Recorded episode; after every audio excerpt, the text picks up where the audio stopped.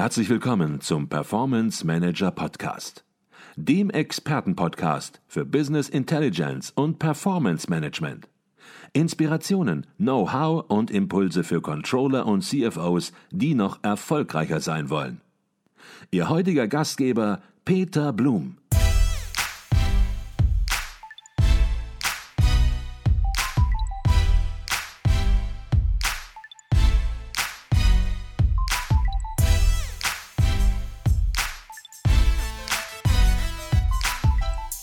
Spannende am Stuttgarter Führungsmodell ist, Sie haben jetzt sozusagen jedem Führungskontext dezidiert ein Führungsmuster, ein Führungsverhalten zugeordnet. Das auch sehr, sehr detailliert ausgearbeitet. Und da kennt man auch die Beispiele, die, die wir gerade aufgeführt haben, wieder. Vielleicht können Sie hier nochmal die unterschiedlichen Führungsstile des Systems, das Sie hier ausgearbeitet haben, darstellen. Ja, gerne. Also der Führungsstil, den sehe ich eben auch situativ an. Das heißt, den muss ich an den veränderten Führungskontext eben auch teilweise vielleicht auch täglich anpassen, während das Führungssystem natürlich auch eine gewisse Stabilität geben muss. Das heißt, ich kann nicht äh, ständig, sieht man an manchen Großunternehmen, die sich jede Jahr eine neue Organisation geben, da herrscht natürlich viel Unruhe und Verwirrung. Das heißt, hier geht es um den dominierenden Kontext, in dem ein Unternehmen ist und darauf basiert eben dann die Empfehlung, eines dieser vier Führungssysteme dann eben zu verwenden. Eine Ausnahme ist natürlich die krisenorientierte Führung, die man in Notlagen anwendet und das bestehende Führungssystem dann überlagert. Ähm, für den einfachen, relativ leicht beherrschbaren Kontext empfehle ich eine sogenannte managementorientierte Unternehmensführung. Den Unterschied zwischen Management und Leadership habe ich ja schon kurz erläutert. In so einem einfachen Kontext kann ich sehr gut mit Planung, Steuerung, Kontrolle arbeiten. Zum Beispiel die Budgetierung klassischer Denkweise ist da sehr gut geeignet. Ne, ich kann Top-Down-Vorgaben machen, ich kann auf Effizienz achten und Rentabilität. Ich kann das äh, sehr gut vorhersehen und planen. Und äh, Leadership ist eher im Hintergrund, wenn überhaupt vorhanden. Und die Führung konzentriert sich eben in diesem managementorientierten äh, Bereich häufig auf sehr wenige Positionen äh, und Personen. Und deshalb findet man so ein Führungssystem oft auch in familiengeführten Unternehmen. Beispiel ja, wäre die Entwicklung von Adolf Wirth GmbH, die von der kleinen Schaugroßhandlung zum Weltmarktführer für Befestigungsmaterial in den letzten 65 Jahren, ja, äh, muss man sich auch mal auf der Zunge zergehen lassen, vor allem durch Reinhold Wirth geprägt wurde, äh, der das Unternehmen ja quasi von der Pike auf äh, zum Weltmarktführer und seinen riesigen Konzern aufgebaut hat. Ähm, ich denke aber generell ist so eine managementorientierte Unternehmensführung vor allem für kleine, mittlere Unternehmen in stabilen Branchen, Kleinstunternehmen eben empfehlenswert. Denkt mal vielleicht in einen kleinen Handwerksbetrieb, regionale Dienstleister, Supermärkte, Werkstätten, Friseursalon, sowas. Da findet man solche managementorientierten Führungssysteme und da sind sie auch gut und richtig. Ja, also ein, ein Handwerksbetrieb braucht keine agilen Teams, ja, denke ich, die äh, darüber entscheiden, äh, wo, wann der Auspuff eingebaut wird im kaputten Auto. Ähm, wenn aber das Unternehmen natürlich äh, größer wird, zunehmendes Wachstum aufweist, dann ist natürlich diese managementorientierte Unternehmensführung in einem komplizierten Kontext sehr schnell eben wegen der großen Machtkonzentration auch überfordert. Und darauf wird dann eben reagiert, indem man die Führung aufteilt auf viele Personen, auf verschiedene hierarchische Strukturen äh, mit verschiedenen Kompetenzen und Zuständigkeiten. Und ich brauche natürlich in diesen komplizierten Kontexten, wie schon erwähnt, Expertenwissen, Analytik. Ja. Und äh, deshalb habe ich auch verschiedene Funktionen und Ebenen. Und da ist jetzt die Herausforderung, das Ganze auch abzustimmen und zu integrieren. Und deshalb empfehle ich hier eben die integrierte Unternehmensführung, die klassische Führungspyramide, allseits bekannt. Ähm, und aber auch hier natürlich wird das Leadership entsprechend wichtig, weil aufgrund der Vielzahl auch der Mitarbeiter und Ebenen gerade die gemeinsame Ausrichtung an der Vision und eben auch an dem Purpose idealerweise eben auch wichtig ist. Und so eine integrierte Unternehmensführung sehen wir in sehr vielen Großunternehmen, Deutschland beispielsweise Daimler, Bosch oder Siemens ne, und auch sehr erfolgreich. Wenn wir dann in einen komplexen Führungskontext schauen, da kommt es ja jetzt auf eine hohe Anpassungsfähigkeit an. da ist eben jetzt auch die Spielwiese der agilen Unternehmensführung. Hier ist die Suche nach Lösungswegen eher so ein experimentelles Ausprobieren. Und äh, hierzu brauche ich selbst organisierte Teams, die aufgrund der internen Komplexität eben auch die externe Komplexität dann auch beherrschen. Das heißt, die Teams können sich innerhalb des vorgegebenen Gestaltungsrahmens recht flexibel dann auch anpassen an Veränderungen und können dann entsprechend auch selber entscheiden, wie sie Lösungen dann auch umsetzen. Man spricht hier in dem Zusammenhang auch von der sogenannten beidhändigen Führung. Das heißt, es ist so ein Spannungsfeld zwischen Stabilität und Ordnung. Und die agile Unternehmensführung besteht es nicht nur aus äh, Teams, die da irgendwie machen, was sie wollen, ja, äh, sondern äh, ich muss natürlich auch eine gewisse organisatorische Ordnung haben. Ähm, auf der anderen Seite brauche ich aber auch die Flexibilität. Und hier quasi einen guten Mittelweg zu finden, ist eine große Herausforderung. Und da helfen uns eben diese agilen Strukturen eben weiter, das hinzukriegen.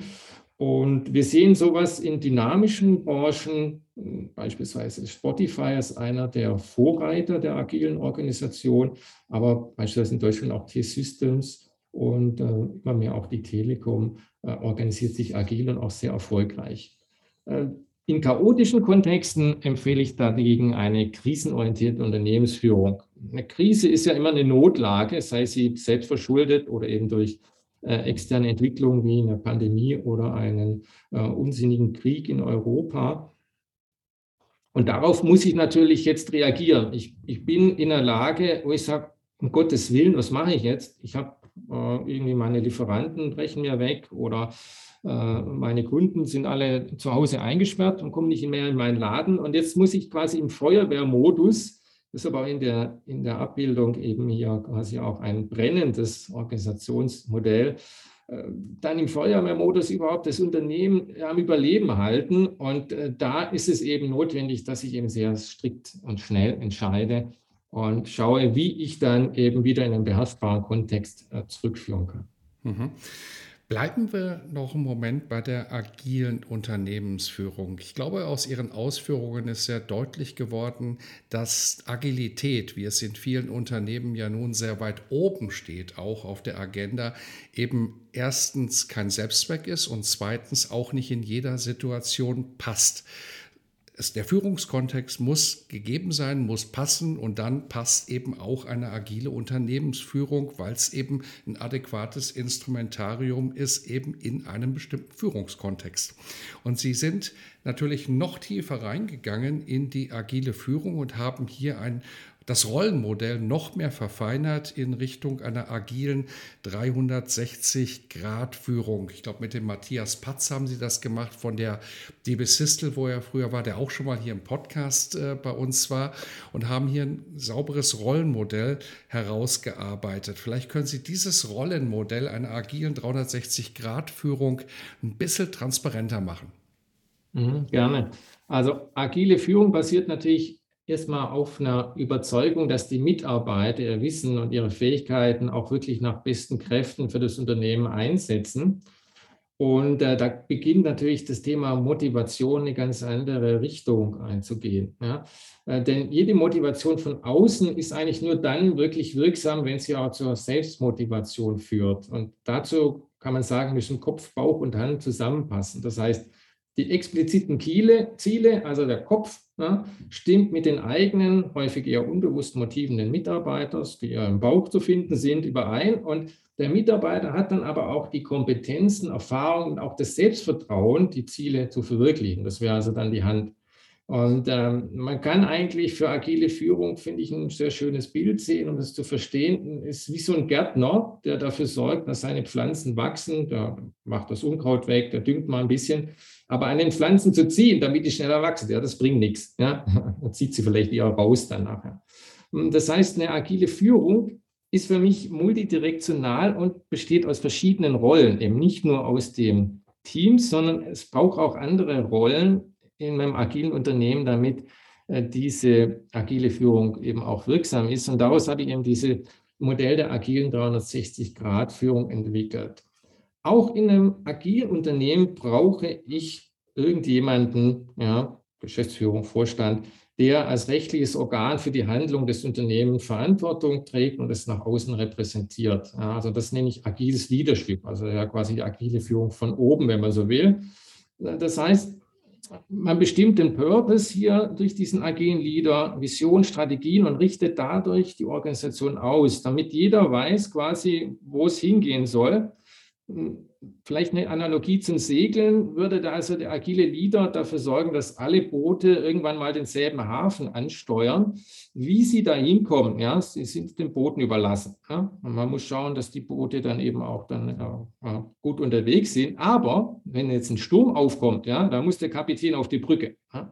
Man muss schauen, also wie, wie vermeide ich jetzt, dass meine Boote irgendwie absaufen und nachher sicher auch im Hafen sind.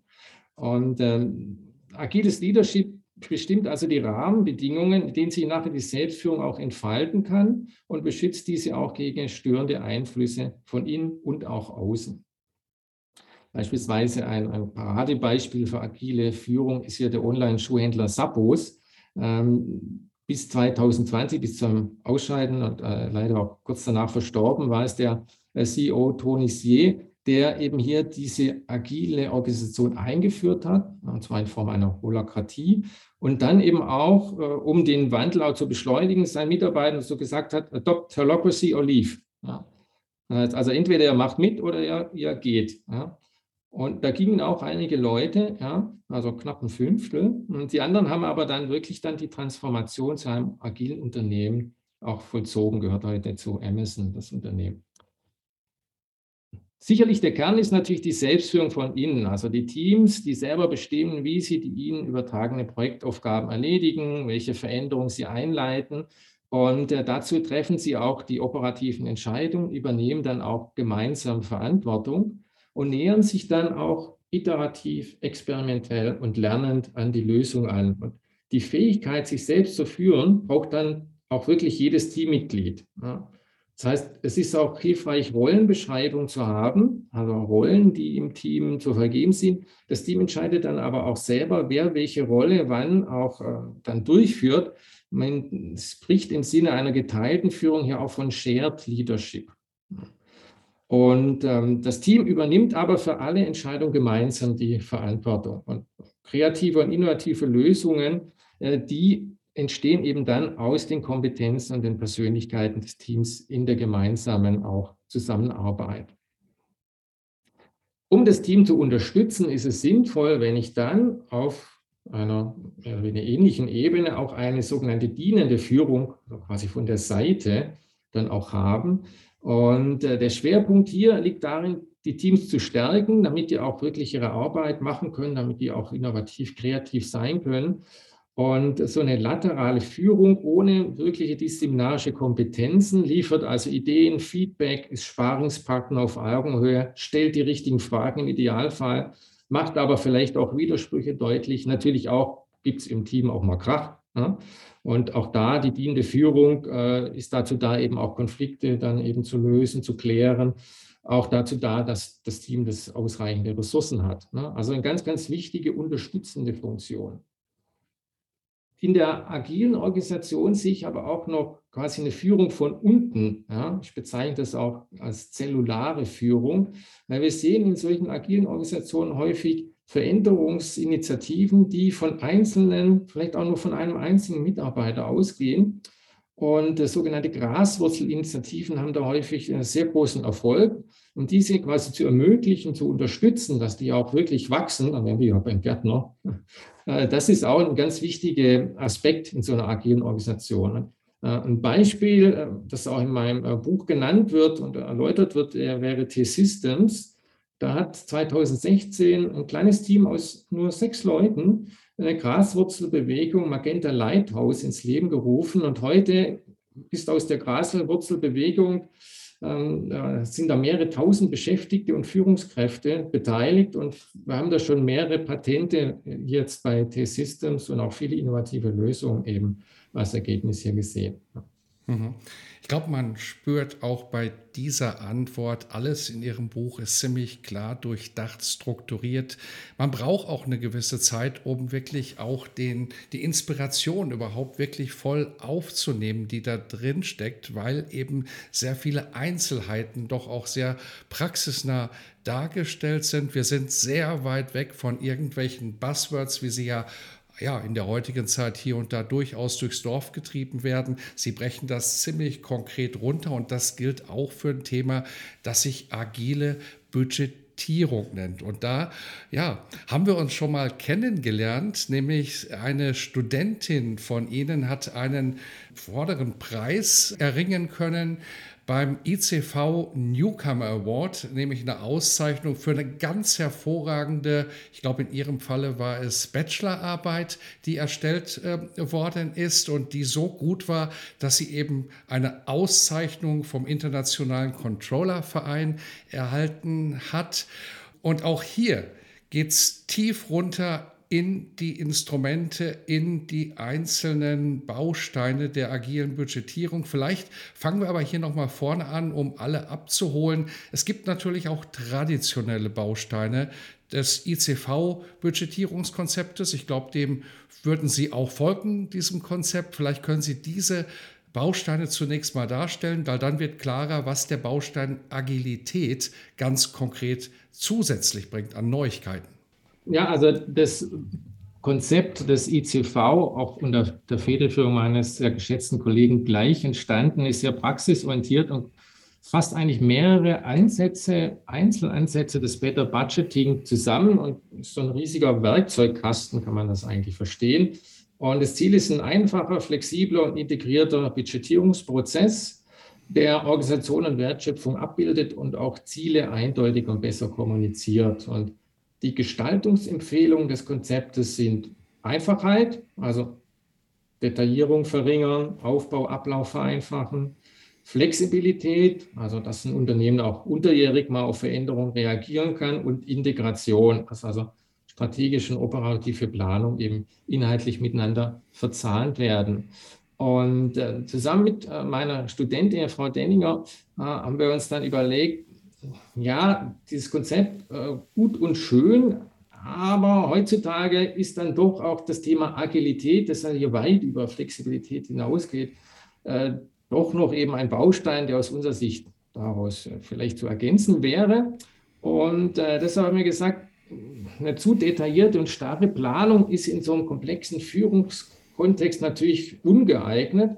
Und deshalb sollte auch die Budgetierung eigentlich als eines der wesentlichen Führungsinstrumente auch agil sein. Und durch die Integration agiler Methoden in diesen modernen Budgetierungsansatz kann diese, glaube ich, noch anpassungsfähiger, schneller und auch flexibler werden.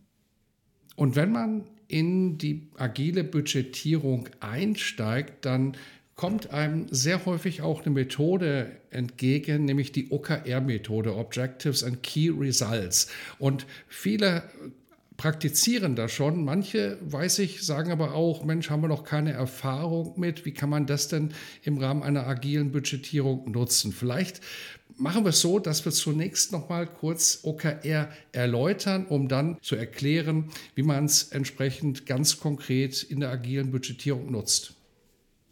Ja, gerne. Also das Thema ist ja interessanterweise gar nicht so wahnsinnig neu. Ja. Das ist ja aus den 1980er Jahren entstanden, aber jetzt in den letzten Jahren quasi äh, brandheiß und äh, ist eigentlich ein Thema, ähnlich wie die Balance Scorecard, um Vision und Strategie des Unternehmens zu operationalisieren, umsetzbar zu machen, aber viel kurzfristiger und eben auch auf stetiges Lernen in schnellen Zyklen ausgerichtet und passt deshalb natürlich wunderbar in das Thema agile Führung hinein. Und zwar fokussiert man sich dabei auf äh, für eine kurze Periode, meist so um die drei Monate, ein bis drei Monate, auf bis zu fünf anspruchsvolle Ziele, das wären dann die Objectives, die eben mit jeweils mit fünf, äh, maximal fünf Schlüsselergebnissen, den Key Results, gemessen und dann realisiert werden sollen. Also Ziele und Schlüsselergebnisse Methode. Ich bin ja immer so ein Freund von deutschen Bezeichnungen, aber oftmals ist es äh, eben nicht so einfach. Also äh, das, das wäre quasi das, was sich hinter Objectives and Key Results verbirgt. Ja, und äh, OKR kann man jetzt natürlich als agilen Zielvereinbarungsprozess in so einer ähm, Budgetierung, die man agil gestaltet, wunderbar quasi einsetzen. Und zwar Ausgangspunkt sind ja diese mitreißenden visionären Ziele. Da spricht man ja häufig ja auch von sogenannten Moonshots oder Big Hairy Audacious Goals, weil man Harry eher mit knifflig übersetzen kann. Und äh, die sind aber natürlich sehr, sehr langfristig und auch ja, oftmals nicht wirklich konkret. Und äh, deshalb übersetzt man diese visionären Ziele erstmal natürlich in eine Strategie und dann als Brücke dann zur Umsetzung kommen wir dann in den Bereich der Budgetierung, eher in einen, sage ich mal, operativen Zielbereich, einer Jahreszielebene. Ja, man spricht ja auch beispielsweise von sogenannten MOLs, das sind Midterm Goals, die haben also einen Horizont von einem Jahr. Ja, das sind also Meilensteine, die ich im nächsten Jahr realisieren möchte. Und daran knüpfen eben jetzt diese OKRs an, ja, diese grundlegenden Eckdaten und charakterisieren diese eben für die kommenden Monate in einem zyklischen Prozess. Und der sieht also wie folgt aus. Ja. Ausgangspunkt ist die OKR-Planung, wo ich dann aus den budgetierten Zielen auf Unternehmensebene eben festlege, welche dieser Ziele eben ich jetzt in den zum Beispiel nächsten drei Monaten erreichen möchte und diskutiere dann eben mit Führungskräften und Teams, ähm, wie, worauf die sich auch wirklich verpflichten. Ja, das sind oftmals sehr herausfordernde Ziele. Deshalb ist auch eine vollständige Zielerreichung nicht immer auch in dem OKR vorgesehen. Also auch hier sehr, sehr ja, hochgesteckte Ziele. Deshalb eben auch das Commitment wichtig der Teams. Und, und dann gibt es wöchentliche OKR-Meetings, wo man über den aktuellen Stand der Zielerreichung spricht, bestehende Herausforderungen dann eben auch nennt, wie man die angeht. Und nach Ende dieses OKR-Zyklus haben wir dann noch ein OKR-Review, in dem man die Zielerreichung dann eben feststellt, beurteilt und dann eben auch zusammen mit dem Team in der OKR-Retrospektive dann eben rückblickend auch auf die Zusammenarbeit schaut, was können wir daraus lernen, was können wir besser machen. Und dann beginnt dann eben auch der nächste OKR-Zyklus, wo ich dann eben mit neuen Zielen dann ähm, ihn wieder den Zyklus von neuem starte, bis ich eben dann beispielsweise das Jahr dann durchlaufen habe und dann eben wieder neue Moles kommen und so ist das ein zyklischer Prozess. Und ich habe eben hier die Möglichkeit, unterjährig dann eben auch flexibel zu reagieren, Ziele anzupassen, Dinge, die ich schon erreicht habe oder die vielleicht schon gar nicht mehr erreichbar sind, auf irgendwelchen externen Gründen, eben hier darauf zu reagieren. Und ich bin eben sehr, sehr agil in diesem OKR-Zyklus unterwegs. Also so ein agiler Zielvereinbarungsprozess leitet also aus vagen, visionären Vorstellungen ganz konkrete, kurzfristige Ziele wesentlicher Schlüsselgrößen ab. Und diese Erreichung wird dann auch systematisch verfolgt. Und das ist auch ein bisschen notwendig, glaube ich, die Abkehr vom Glauben an die vollständige Planbarkeit. Ich glaube, das, äh, das bekommen wir heute in vielen Kontexten nicht mehr hin. Äh, das heißt, wir können immer einmal im Voraus alles ins Detail planen, sondern die OKR werden halt für die kommenden Monate festgelegt und die Fortschritte der Zielerreichung gemessen und die Ziele dann aktualisiert.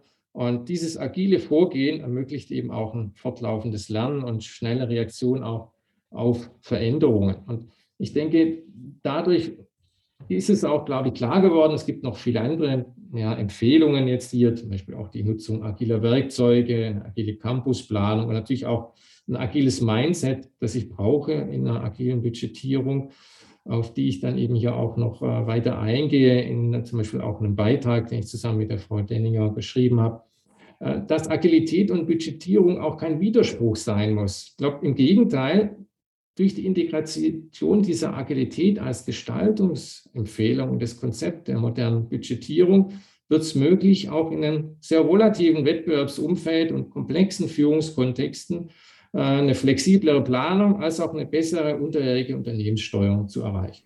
Mhm. Wenn man unserem Podcast zuhört, dann merkt man natürlich, dass Unternehmensführung inhaltlich und methodisch ja immer komplexer wird. Und wenn man ihr Buch liest und wir besprechen hier nur einzelne Aspekte Ihres Buches, dann spürt man das natürlich sehr deutlich. Jetzt lehren Sie ja an einer dualen Hochschule und haben sozusagen den Vorteil, dass Ihre Studenten auch immer ja, einen Blick in die Praxis erhalten und mit den ganzen Instrumenten und Themen, über die wir gesprochen haben, auch real konfrontiert werden in vielen Unternehmen. Ähm, das ist nicht in allen Hochschulen so. Ich sehe das als Riesenherausforderung in der betriebswirtschaftlichen Ausbildung, dieser Komplexität gerecht zu werden. Wie sehen Sie das? Ja, da haben Sie sicher recht. Ähm, das sieht man auch schon übrigens am Umfang meines Buches. Also die erste Auflage hatte so rund 800 Seiten in einem normalen Buchformat. Die Neuauflage haben wir jetzt im Breitformat mit dem Ziel, eigentlich die Seitenzahl zu reduzieren, äh, aufgesetzt. Wir sind jetzt aber bei 1100 Seiten. Also äh, es ist natürlich sehr, sehr schwierig, Unternehmensführung jetzt äh, rein theoretisch in so einer klassischen Vorlesung zu vermitteln. Ne? Weil so richtig kann man natürlich Unternehmensführung erst lernen, wenn man selber ein Unternehmen leitet oder eben in einer Führungsposition ist. Aber ich versuche halt zumindest ähm, mit Fallstudien beispielsweise auch hier reale praktische Beispiele, wie schon genannt, aber auch so Teaching Cases zu verwenden, wo beispielsweise meine Studierenden an Leitbilder arbeiten müssen für die genannte Eder Möbel GmbH oder für eine Strategie oder eine Balance Scorecard aufstellen müssen. Ähm, ich bin auch ein sehr großer Fan übrigens von Planspielen. Ich setze beispielsweise gern zum Thema Nachhaltigkeit ein Spiel ein, wo verschiedene Teams in einem Fischteich angeln ja, und können sich dann mit den verkauften Fischen dann nach und nach ein größeres Boot kaufen, Netze, Radar, um die Fischschwärme aufzuführen. Und das Ergebnis ist, dass nach kurzer Zeit der Fischteich leer gefischt ist. Kein Fisch mehr da, niemand mehr hat was zu essen. Ja. Und man denkt sich ja, hm, warum eigentlich? Wäre ja schön gewesen, wenn jeder nur so viel gefischt hätte, wie dann eben auch der Fisch sich hätte regenerieren können. Aber daraus, denke ich, sehen die Studierenden am, am eigenen Leib eigentlich sehr schnell, dass die menschliche Natur halt doch ein bisschen anders oftmals ist als, als eben die schönen Ansätze und, und was man hätte machen müssen. Äh, sich bei sich selber mal anzufangen, sich selbst einzuschränken, ist halt dann doch ein bisschen die Herausforderung bei dem Thema Nachhaltigkeit. Und äh, ohne das wird es aber nicht funktionieren. Und das sehen die halt sehr, sehr schön dann in so einem Planspiel. Oder ein anderes Planspiel, das ich sehr gerne einsetze, ist ein Planspiel zum Wandel, wo es darum geht, äh, die Mitarbeiter in so einem Veränderungsprozess mitzunehmen. Jeder Mitarbeiter ist dann mit so einem Köppel dann äh, auf so einem großen Spielplan, ist also auch schon noch haptisch eben repräsentiert. Und da sehen die äh, Studis dann oftmals, wie schwierig es sein kann, die Leute zu überzeugen. Ja, und dann, dann der Mensch ist halt dann doch ein Gewohnheitstier und möchte nicht vielleicht unbedingt sich wandeln. Und dann denkt man sich, Mensch, den Otto haben wir doch jetzt schon dreimal im Meeting gehabt und der sträubt sich immer noch, wo die ganzen anderen Leute eigentlich schon vom Wandel überzeugt sind. Und wenn man sich daran mal an so Leuten, so ähm, Querdenker, sag ich mal, vielleicht die Zähne ausgebissen hat, lernt man eigentlich, wie wichtig es vielleicht auch ist, auf Menschen, ihre Bedürfnisse, Ängste und Sorgen auch einzugehen. Und funktioniert halt nicht so nach Kochrezept, wie man das vielleicht mal auch in einem ein oder anderen Buch auch sieht. Und äh, so Planspiele, Fallstudien sind natürlich sehr interaktiv und machen den Studierenden deshalb und natürlich auch mir äh, natürlich auch Spaß und der sollte natürlich im Studium auch nicht zu kurz kommen. Mhm. Sie haben es gesagt, über 1000 Seiten. Da könnten wir wahrscheinlich eine Podcast-Woche machen, wenn wir alles im Detail besprechen wollten. Bevor wir zur letzten Frage kommen, wir haben über das Buch Unternehmensführung erfolgreich durch modernes Management und Leadership von Professor Dr. Roman Steu und Professor Dr. Ralf Dillerup gesprochen. Inzwischen in der sechsten Auflage im Pfahlen Verlag erschienen Standardwerk zum Thema. Und ja, wir haben es, glaube ich, gespürt. Es dient zur Lehre, aber es sollte eigentlich als Inspiration auch auf jedem Schreibtisch liegen im Unternehmen, bei jedem Manager, im Controlling natürlich sowieso, weil entsprechend hier die Inspiration für morgen entsprechend auch gegeben werden. Stichwort Inspiration. Sie inspirieren, aber haben sich vielleicht auch durch ja, ein Buch oder einen Film inspirieren lassen in der Vergangenheit, mal möglicherweise auch ganz abseits von Leadership und Management. Gibt es da ein Buch, das Sie gelesen haben, wo Sie sagen, Mensch, da würde ich gegebenenfalls heute mal darauf hinweisen, weil da könnten andere auch durch inspiriert werden? Ja, also in den letzten drei Jahren, wo ich an einem Buch gearbeitet habe, habe ich natürlich nur Fachliteratur gelesen. Ja. Ähm, ich lese auch gern mal ähm, Sportlerbiografien, weil ich äh, selber leidenschaftlicher Triathlet bin. Aber ein Buch, das mich wirklich auch beeindruckt hat, äh, war das Buch Factfulness, wie wir lernen, die Welt so zu sehen, wie sie wirklich ist, von Hans Rosling, ähm, ist 2018 erschienen. Und wer das Buch gelesen hat, finde ich, bekommt wirklich ein besseres und vor allem auf Fakten, auf realen Fakten basierendes Bild von der Welt. Weil wenn man heute die Nachrichten hört, dann denkt man ja, um Gottes Willen, alles wird immer schlimmer und schlechter. Die Reichen werden reicher, die Armen ärmer immer mehr Kriege, Verbrechen, Katastrophen, Hunger. Also um Gottes Willen, ja, wie soll ich überhaupt noch ähm, Kinder in die Welt setzen? Also was, was macht mein kleiner Sohn überhaupt dann äh, in ein paar Jahren mit dieser kaputten Welt? Und sehr schön zeigt Rosling hier, der ja aus der Statistik kommt, sehr anschaulich und oftmals auch sehr humorvoll, das kann man auch sehr schön lesen, das Buch, sehr, sehr amüsant, dass man eigentlich mit diesem Eindruck völlig falsch liegt. Ja? Also diese deprimierende Sicht, die wir oftmals hier auf, auf die Welt haben und aus den Nachrichten eben bekommen, entspricht nämlich gar nicht der Wirklichkeit. Die Menschheit hat in den letzten Jahrzehnten bei Themen wie Ernährung, Bildung, Sicherheit enorme Fortschritte erzielt. Wir leben weltweit in den besten aller Zeiten. Und das Buch zeigt eben hier mit soliden Fakten, dass wir optimistisch auch in die Zukunft blicken können, trotz auch der aktuellen Entwicklungen, die eben auch nach Veröffentlichung des Buches eben jetzt hier erschienen sind. Und ähm, dennoch nennt Rosling, äh, und er zeigt eben auch, was er für ein Visionär er war, ist auch leider kurz nach Erscheinen des Buches verstorben, ähm, zeigt, er sagt er einige reale Gefahren für die Menschheit, äh, die er eben quasi sagt, müssen wir im Blick haben. Und äh, da möchte ich mal zwei kurze Zitate eben hier auch nennen. Äh, das eine ist die Gefahr einer weltweiten Pandemie, die er nennt. Er sagt, die größte Bedrohung für die globale Gesundheit ist ein neuer, aggressiver und hoch ansteckender Grippetyp. Wir müssen deshalb eine medizinische Grundversorgung für jeden und überall sicherstellen, damit ein Ausbruch schnell entdeckt und eingedämmt werden kann. Und das zweite äh, Thema, das er leider nennt, ist die Gefahr eines dritten Weltkriegs. Er sagt, diese Gefahr ist sehr real. Es ist eine riesige diplomatische Herausforderung, stolze und nostalgische Nationen mit einer langen Tradition der Gewalt, die mit dem Verlust ihres Einflusses auf dem Weltmarkt konfrontiert sind, davon abzuhalten, andere Länder anzugreifen. Wir müssen dem alten Westen dabei helfen, einen neuen Weg zu finden, sich friedlich in die neue Welt einzufügen. Das heißt, diese Entwicklung der letzten Jahre ist nicht vom Himmel gefallen, sondern wurden von klugen Leuten auch vorausgesehen. Und deshalb sind vorausschauende Unternehmen, denke ich, auch davon nicht unvorbereitet getroffen worden. Man sieht auch heute, manche sind ja auch gestärkt aus diesen letzten Krisen hervorgegangen. Mhm. Ich glaube, das sollten wir als Schlusswort so stehen lassen. Nachdenkliches Schlusswort, nachdenkliches Zitat. Aber man muss nicht immer ja, mit euphorischen Dingen enden. Man kann auch mal mit nachdenklichen Themen enden. Herzlichen Dank, Herr Professor Steu, für diesen Podcast. Ja, herzlichen Dank für die Einladung. Hat mir viel Spaß gemacht und ähm, ich hoffe mal, dass den Lesern des Buches das Ganze auch ein bisschen Spaß macht und würde mich freuen, wenn wir uns dann bei Gelegenheit mal wieder sprechen. Vielen Dank.